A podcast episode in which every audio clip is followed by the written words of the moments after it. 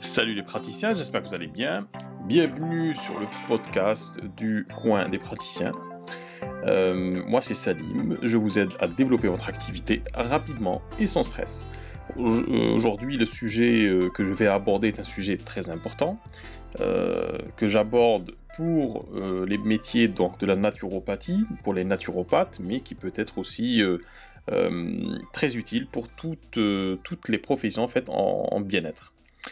Alors aujourd'hui, on va voir ensemble comment on peut faire connaître son activité euh, tout en étant proche de son audience et aussi donc du coup éviter tout ce qui peut nous éloigner de cette audience et de ce public.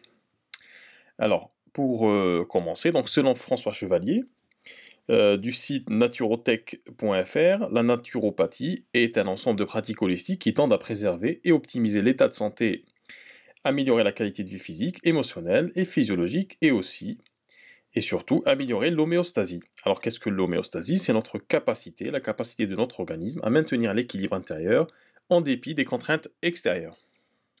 Alors pour ce faire, le naturopathe utilise un ensemble de techniques naturelles euh, allant de l'alimentation à l'activité physique en passant par la gestion psycho-émotionnelle, l'aromathérapie, la phytothérapie, etc.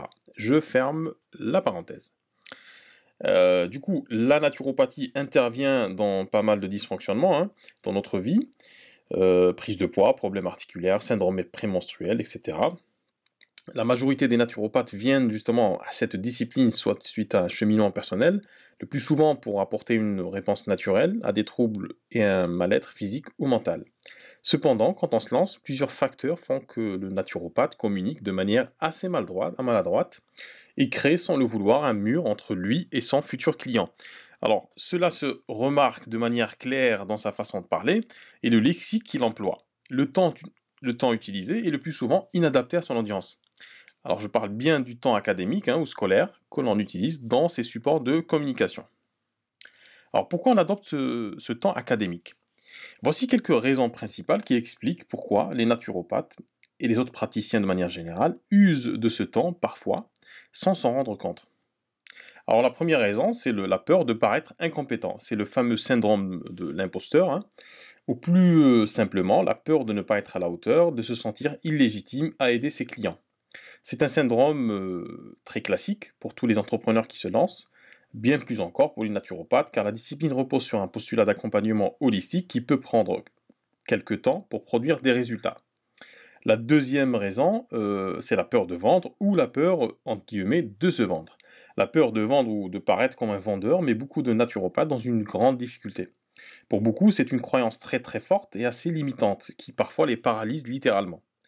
Pour ne pas être dans cette posture de vente, on, on adopte donc un temps détaché qui ressemble fortement à celui d'un médecin ou à celui d'un praticien de santé.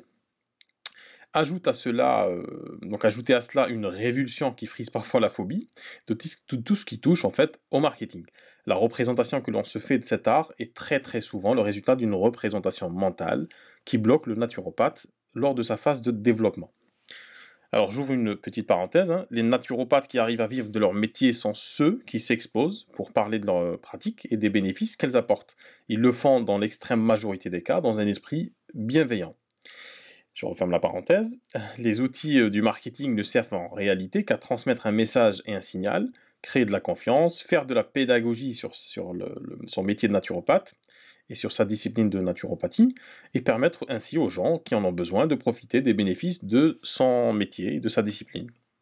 Alors la troisième raison, euh, qui fait qu'on adopte un, temps académique, c'est quelque chose qui est tout à fait, euh, c'est quasiment mécanique, hein, c'est la continuité en fait. On est dans une logique de continuité de ses études et de sa certification. C'est-à-dire que la naturopathie étant une, discipline qui demande énormément d'efforts et d'énergie lors de l'apprentissage, on passe énormément de temps justement à se former, euh, à, lire en fait énormément d'ouvrages, de livres, de manuels, etc on est tout le temps, enfin, on est assez documenté, et dealer avec ce matériel pédagogique durant des années crée une habitude de lecture et de communication chez le, chez le futur naturopathe. Donc naturellement, il va communiquer son savoir-faire en reprenant ce, lexique qu'il trouve dans ses formations, dans les ouvrages euh, qui sont assez scolaires. Et c'est une, c'est une forme de maladresse, c'est une sorte de maladresse innocente qui produit de l'incompréhension chez le futur client. Alors la quatrième raison, c'est euh, une, une, alors c'est une naturopathe qui m'en a fait part, hein. Euh, et c'est quelque chose auquel on, à laquelle on n'y pense pas forcément. Donc c'est quand on vient d'un background en fait dans l'éducation de l'enseignement. Car certains naturopathes ont, un passé dans l'enseignement et l'éducation, ou ont eu un enseignant, un parent enseignant, formateur. Donc le temps académique est quelque chose de tout à fait familier, tout à fait naturel. Euh, et avant tout, il faudra faire un effort pour prendre conscience de, sa façon de communiquer Ensuite, euh, adapter son discours afin qu'il soit plus, soit plus compréhensible en fait et plus accessible euh, par ses clients. Parce que c'est quelque chose qui se fait de manière naturelle et il faut prendre, il faut justement prendre de la hauteur et essayer d'analyser un petit peu sa façon de parler. Alors pourquoi il faut fuir le, temps académique, hein, en parenthèse vous l'avez compris, il faut éviter d'être trop scolaire ou académique dans sa façon de parler de son métier, quels que soient les supports qu'on utilise, hein, la vidéo, les articles, les podcasts, etc. Pour la simple raison que vos clients ne sont pas naturopathes et que la façon avec laquelle ils expriment leurs problèmes reste très très souvent assez simple. En général, le temps académique pose un véritable problème quand il est dirigé vers le grand public. Alors voici quelques conséquences euh, quand on adopte ce temps scolaire ou académique. Premièrement, il crée une distance et une incompréhension dans le discours. Euh, ensuite, il rend le lien de confiance entre le naturopathe et son futur client assez difficile à établir. Il dessert votre discipline hein, en la rendant inaccessible et, savante, hein, trop savante même. Et il vous fera aussi paraître euh, comme un praticien froid, aseptisé. Et enfin, il crée un frein en conversion, c'est-à-dire que vous perdez énormément de personnes qui autrement auraient pu euh, trouver dans vos services une solution à leurs problèmes. Alors comment éviter de prendre euh, un temps trop scolaire?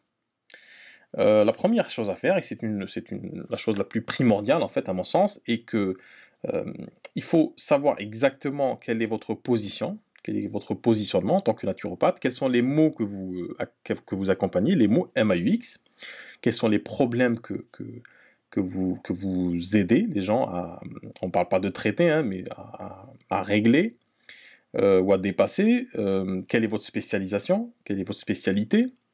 Ensuite, il est primordial de savoir à qui vous adressez. Vous devez avoir une idée très très précise de ce qu'on appelle le client idéal. Alors vous trouverez sur le, blog du site lecoindespraticiens.fr un article justement qui parle de l'importance euh, fondamentale à, définir son client idéal. Alors le client idéal, entre parenthèses, c'est la personne qui est susceptible de faire appel à nos services en tant que praticien parce que ce qu'on ce dégage en fait comme, image, qu'on envoie comme signal, euh, correspond parfaitement aux problématiques euh, qu'elle veut que ces personnes veulent résoudre. Alors le client idéal, voilà, c'est la personne dont les mots correspondent à votre positionnement d'accompagnement. Euh, troisièmement, après avoir défini votre client idéal, alors il porte d'autres noms, hein, on peut l'appeler le, le persona, l'avatar client, etc. Donc après avoir défini votre client idéal, donc la personne qui est susceptible euh, dans les problèmes en fait correspondent exactement à ce que, ce vous, ce que vous apportez comme, solution. Donc vous allez adapter votre discours au lexique de ce dernier pour créer un effet miroir. Ce point est vraiment important, il est fondamental si vous voulez capter et retenir l'attention des personnes que vous souhaitez aider en fait. Parce que le, en, vérité, quand euh, euh, ce qui fait, ce qui crée le lien entre un praticien et, euh, et son audience, c'est justement quand le praticien non seulement parle des problèmes de, de, de, sa clientèle future, de, ce, de, son, son audience, mais quand il en parle avec les mêmes mots, en fait, MOT. C'est très important parce que ça crée une, ça crée une synchronicité. Et c'est ce qui fait que, euh, de manière très subjective, mais assez, assez, assez réelle, hein, euh, assez concrète, la les personnes se disent ce praticien-là correspond, me correspond parce qu'il sait exactement ce que je suis en train de vivre. Et puis dernier point, euh, dernier point, il faut considérer le client comme une personne en souffrance ou en attente et non un cas à traiter. C'est une personne à part entière qui a ses peurs, ses angoisses, ses peurs et surtout ses propres mots. M-O-T-S. Alors, utiliser le lexique de son futur client est fondamental justement pour créer un, véritable lien. Parce que si vous arrivez sur le marché, si vous avez un site internet ou des documents de, communication, des, flyers, des tracts, etc., euh, que vous faites de la vidéo ou des podcasts et que vous parlez à ce client-là, mais euh, en passant votre temps, le plus clair de votre temps, à expliquer ce que c'est que la naturopathie et à énumérer justement les, différentes... Euh, le, rentrer, en faisant rentrer dans le détail de ce que vous faites c'est pas quelque chose qui va intéresser les gens. Ce qui intéresse les gens, c'est, et c'est le plus, souvent le cas, les gens quand ils font des recherches, quand ils tombent sur votre, vos supports, c'est qu'ils sont en recherche de solutions. Donc vous devez, en tant que praticien, en tant que naturopathe en l'espèce, présenter quelque chose de, enfin présenter une solution. Il faut, que vous soyez, soyez considéré en fait euh, comme quelqu'un qui a une solution à apporter à ces problèmes-là, et non comme une personne scolaire en fait qui explique euh, de A à Z les tenants et aboutissants de telle ou telle chose. Alors c'est une, c'est une nuance très importante à prendre en compte, et c'est ce qui fait que que, que, certains praticiens en fait arrivent justement à établir ce lien et à derrière en fait convertir les gens en parenthèse, c'est-à-dire que faire en sorte que ces gens-là euh, passent à l'action, passent un coup de fil et puis prennent rendez-vous. Alors en conclusion, comme nous l'avons vu, en tant que naturopathe, vous devez absolument éviter de recourir à un discours trop savant ou scolaire pour ne pas faire fuir les personnes qui ont besoin de vos compétences. Euh, alors comment savoir si votre discours est trop scolaire, trop académique? Euh, bah, c'est simple, hein, en fait, il faut le faire lire à des personnes néophytes, des personnes qui ne sont pas du domaine, et leur poser la question, à savoir, est-ce que le discours est audible, est-ce qu'ils comprennent quelque chose, hein? est-ce que ça leur parle, est-ce qu'il y a des choses à modifier, etc., etc. Donc si vous sentez qu'il y a de la gêne ou de la confusion dans ce que vous dites, c'est qu'il faut revoir en fait les termes que vous utilisez. Il faudra plutôt les adapter à votre audience. Donc si, eh bien, euh, ou bien en fait vous lisez ou réécoutez ce que vous avez dit ou écrit, comme quelqu'un de, qui n'est pas naturopathe, hein. et puis vous posez la question suivante, les questions suivantes. Est-ce que c'est compréhensible? Euh, Alors si j'avais tel ou tel mal, telle ou telle euh, douleur, tel ou tel problème, est-ce que ce discours va faire écho en moi ou pas? Donc maintenant, vous savez exactement ce qu'il vous reste à faire, donc à revoir toute votre communication, ou si vous venez juste de vous lancer, de ne pas tomber justement dans, cette, dans ce travers, dans cette maladresse, de communiquer envers votre, votre, votre, votre public avec un discours trop savant, trop, trop aseptisé, trop, euh, voilà, trop distant. Euh, ben, je vous remercie de votre écoute. Euh, avant de terminer, donc, petite annonce rapide. Donc, je viens d'ouvrir, enfin, je viens, ça fait un mois quasiment, que j'ai ouvert un, groupe Facebook privé dédié donc aux thérapeutes. Ça s'appelle Praticien Faites décoller votre activité.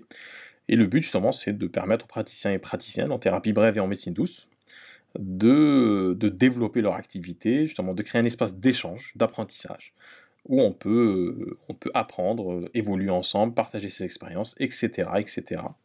Donc c'est euh, le groupe privé sur Facebook, euh, praticien, faites décoller votre activité.